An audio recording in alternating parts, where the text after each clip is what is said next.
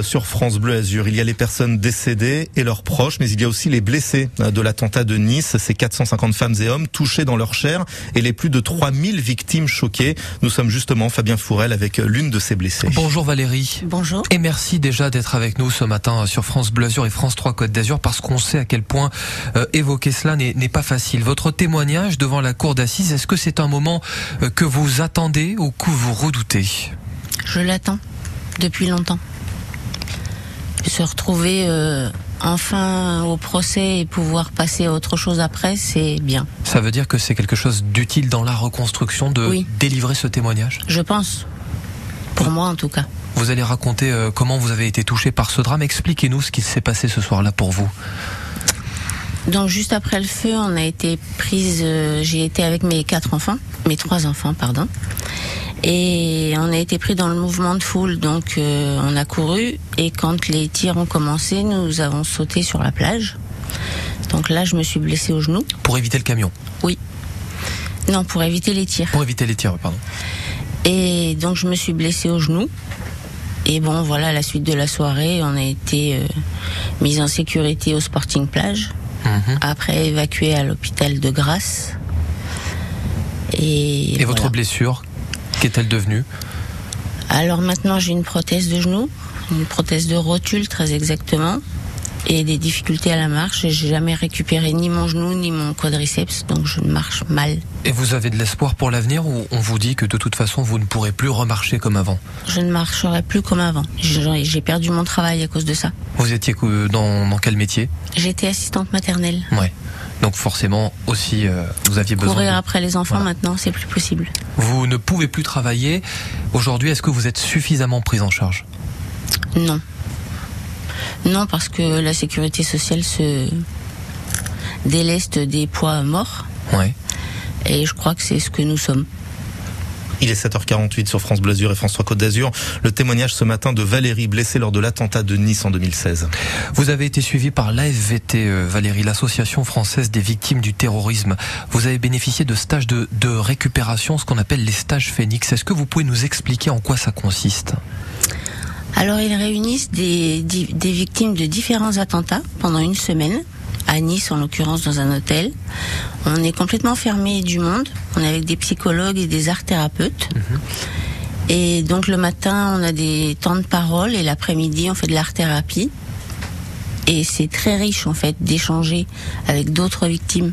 Parce qu'il y a les blessures euh, physiques et les blessures évidemment psychologiques de ce qui s'est passé. Qu'est-ce qui est le plus dur à gérer aujourd'hui entre les deux d'ailleurs? Est-ce qu'il y a euh, plus de difficultés sur la, le traumatisme que sur la blessure physique Je pense que la blessure psychologique est plus longue, même si la, la blessure physique, on la ressent tout le temps. Mhm. Mais la blessure psychologique, on sait qu'on l'emmènera jusqu'au bout. Comment vous vous êtes préparé pour euh, évoquer dans quelques heures, euh, dans quelques jours ce fait? Comment vous êtes préparé avec euh, justement des experts, avec des psychologues pour aborder ce qui s'est passé ce soir-là devant cette cour d'assises?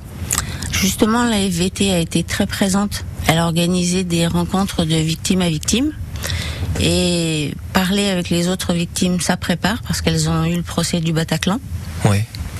Et donc forcément, euh, ils nous donnent des conseils. Euh, les psychologues aussi aident, bien sûr. Quelle sorte de conseils justement on peut donner dans ces cas-là De ne pas en attendre trop. Ça peut être le risque. Oui. Parce que forcément, l'accusé principal n'est pas là. Oui. Donc on sait, enfin on se doute que ceux qui restent, euh, voilà, ce sera peut-être pas les peines qu'on attend. On a parlé d'ailleurs de second couteau, mais pas de complicité. Oui. Ça aussi c'est dur pour vous.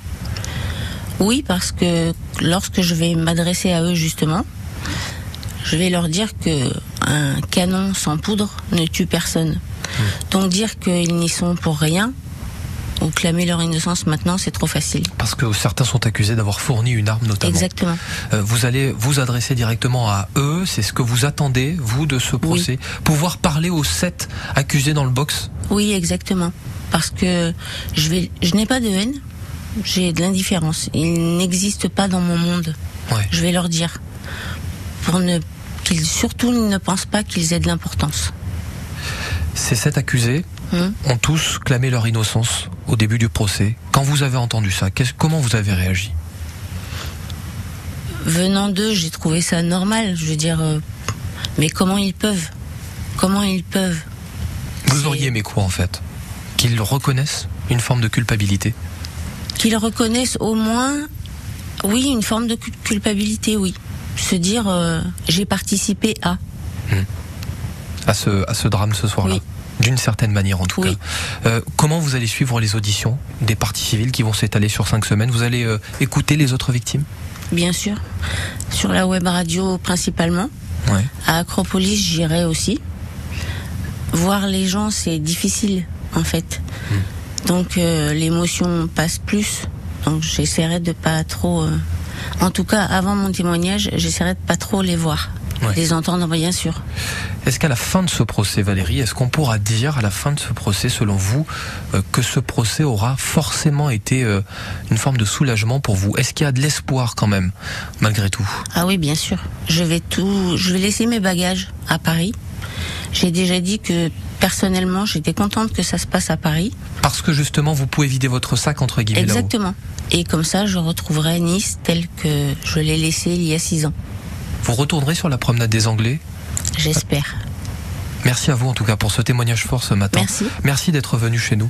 Valérie, on, on suivra évidemment euh, votre témoignage devant la cour d'assises spécialement composée à Paris. Merci, bonne journée. Merci. Bonne journée.